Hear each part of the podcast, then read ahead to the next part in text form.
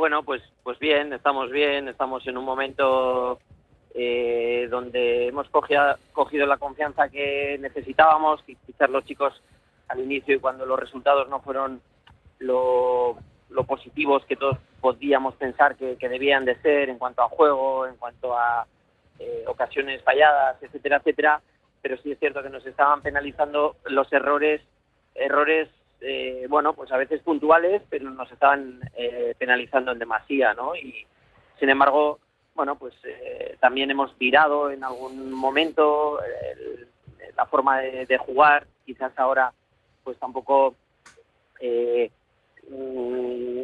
iniciamos el juego desde tan tan atrás y, arriesgamos un poco menos y eso al equipo bueno pues le ha dado la, de conseguir los resultados, de mantener las porterías a cero en, algunos casos y, bueno, y, el ir ganando partido tras partido, pues eh, al equipo le refuerza moralmente, ¿no? Pero sobre todo, yo creo que el punto de inflexión eh, fue un poco el partido de Leganés, ¿no? El, ver que eran capaces de ganar a un, a un segunda división, pues yo creo que, que, eso a los, a los chicos les activó sobremanera y, y bueno, y ahora pues estamos bien en, Liga y esperando ese partido, pues, pues bueno, como, como una fiesta, ¿no? Que, debe de ser para todos, ¿no? Para, para el club, para, para jugadores y técnicos y obviamente para, para el pueblo de Guernica, que al final para, para ellos, pues como, como algo que igual no se vuelve a dar en mucho tiempo y, tenemos la oportunidad de vivirlo, ¿no? Y eso es lo, lo interesante ahora mismo. Mm, sí, bueno, hombre, lo de Leganés estuvo francamente bien, hubo que sufrir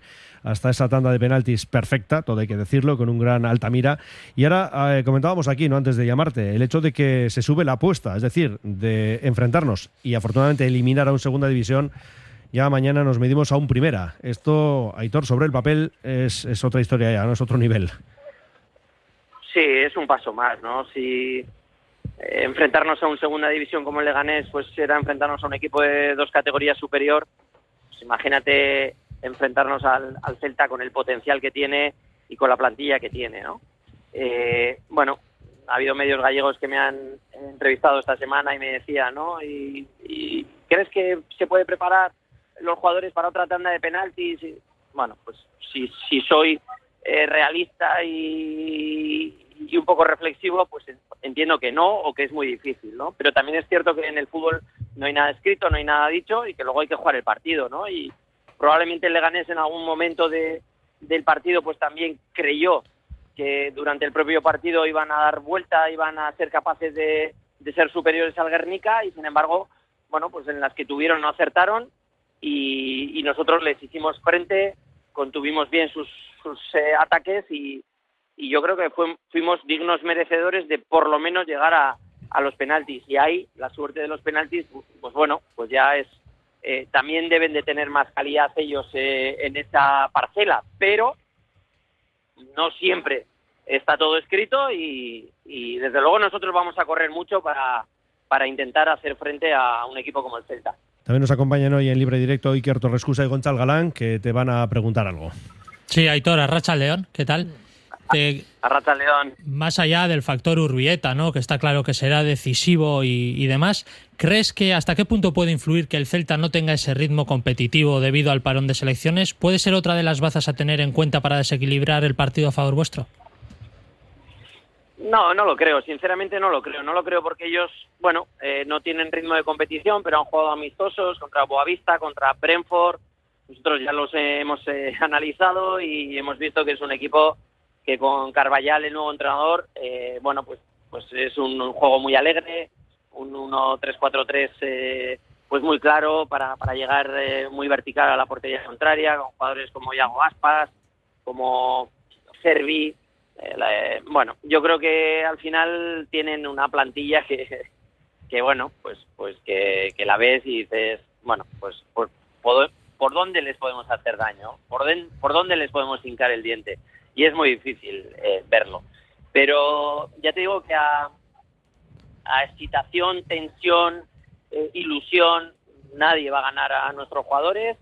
Eh, lo único que hay que frenar es esa sobreexcitación que mañana a partir de las 7 pueden tener por enfrentarse a un rival de primera división y, el resto tiene que fluir, tiene que ser, bueno, pues aprovechar y disfrutar de ese momento de enfrentarte a jugadores de primera división que algunos de, los de los jugadores del Guernica pues no lo van a poder hacer probablemente en, ninguna otra ocasión, ¿no? Entonces disfrutar del momento y, y luego, bueno, pues lo que tenga que ser será como no puede ser de otra manera. Mencionabas antes a Yago Aspas, eh, no sé si has podido hablar con Coldo, con Xavi, con John, con los que suelen jugar en esa parcela defensiva para ver cómo se puede parar a un futbolista de tal nivel.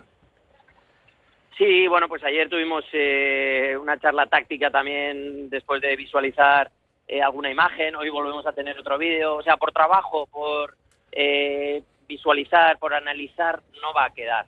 Tenemos un grupo técnico que, gracias a Dios, se vuelca con, el equipo cada semana. un trabajo fantástico de Gorka Iraizot, que, que también, bueno, pues está en todo momento pendiente de lo que puede ocurrir y, y bueno, ellos van a tener todas las herramientas para poder parar a, los jugadores del Celta. Otra cosa es que el nivel técnico de, jugadores y jugadores pues sea bueno pues eh, tan dispar eh, o tan desnivelado que, al final la calidad eh, bueno pues pues haga lo que tiene que hacer no pero hasta ese momento donde la calidad de un equipo de alguna manera lo pongan encima del, del campo bueno, pues ahí estamos nosotros para, para intentar asustarles, para eh, intentar eh, en alguna de esas ocasiones pues hacerles daño y, que no crean que venir a, a Guernica va, a ser un, paseo, ¿no? Eso es lo que nosotros tenemos que hacer. Y recordamos que el de mañana será el último partido para vosotros en este 2022 porque la Liga regresará ese fin de semana del 7-8 de enero. El otro día hablábamos con, el lunes, en este caso con Aitor Calle, se quejaba del poco tiempo ¿no? de preparación para el partido de Copa porque hay que recordar que eh, los tres equipos vizcaínos jugabais el sábado. Vosotros habéis tenido dos días más que el River para preparar ese encuentro y unido a ello te pregunto por rotaciones, porque claro, estamos comentando que ya no hay más partidos en 2022. En principio, Aitor, no necesitas ¿no? Eh, dar más minutos a unos que a otros, digo porque no hay liga el fin de semana. Sí, efectivamente el calendario manda, ¿no? En este caso las televisiones. Nosotros adelantamos también el partido del sábado, jugábamos en casa y queríamos tener un día más. Y luego, bueno, pues el mismo eh, el mismo sorteo ha deparado y las televisiones que juguemos el, jueves, ¿no? Evidentemente tenemos eh, más tiempo para, para preparar el partido y, en ese sentido, bueno, pues nosotros no, no podemos decir nada, ¿no? Pero, eh, bueno, yo en este caso solo apelo a, al hecho de que en cuatro categorías de, de, diferencia que tiene el Celta y el, y el Guernica, lo normal debiera de ser que, el Guernica sea, bueno, el equipo que, que sea inferior, aunque juegue en su casa y juegue con Urbieta lleno, como, como seguramente no habrá estado nunca, ¿no? Pero aún así, sabemos que, el favorito es el, el, rival de primera división, ahí no hay ninguna duda, y ahora lo que tienen que hacer es demostrarlo y nosotros, pues, pues estar enfrente para, para ser un, un, un rival, bueno, que les cuando menos que, les haga el partido complicado. Y también teniendo en cuenta que el rival es de primera división, como comentas, ¿vais a tratar de adaptaros a lo que ellos propongan? Porque muchos entrenadores están ante este dilema, ¿no? En este tipo de eliminatorias, ¿o vais a ser fieles a vosotros mismos y no vais a variar en ese sentido lo que venís haciendo últimamente en Liga que os está yendo bien? Hombre, evidentemente tenemos que ser eh, en una parte fieles a nuestro, a nuestro, eh, a nuestras ideas como, como equipo y por otra parte pues tenemos que darles a los chicos herramientas para, para saber lo que tienen delante, para saber cómo juegan en cada momento, para, para saber qué, qué movimientos eh, utilizan en este nuevo sistema con, con, con, el nuevo entrenador y por lo menos que esa información la tengan. Luego, cuando empieza el partido, ahí ya tiene que fluir y si puedes dar instrucciones eh, bueno, en, algunos momentos que les puedan servir, pero ya va a ser difícil. Y mañana más todavía, ¿no? Porque mañana el campo va a estar lleno, con mucho ruido y toda la información que les puedas dar a los, a los jugadores va a ser eh, pues eh, difícil de que ellos la puedan gestionar por esa excitación y esa tensión que van a tener en, el propio partido.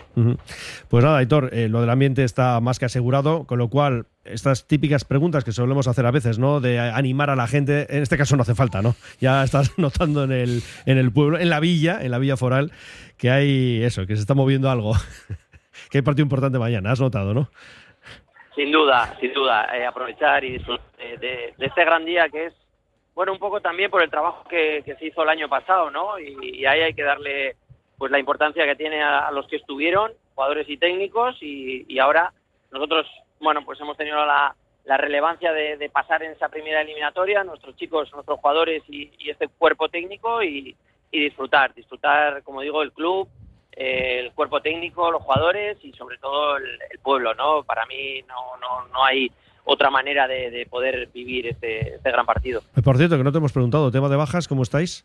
Bueno, tenemos tres y, y desde básicamente casi el inicio de liga, Martín Bengoa, John Larrauri y Eneco Izmendi, que, que no han podido participar en muchos partidos esta temporada, quizás el que más eh, Martín Bengoa en los seis primeros y, y esos, esas tres bajas vamos a tener. Y luego la ilusión de cuatro chicos eh, cuatro o cinco chicos del, del, B que van a ir convocados y bueno, imagínate cómo pueden estar eh, en este momento con la posibilidad de, estar en el banquillo y, bueno, de que al final del partido pues puedan cambiar la camiseta con alguno de los ídolos que tengan enfrente. Eso es, que además estarán tristes porque habrán caído.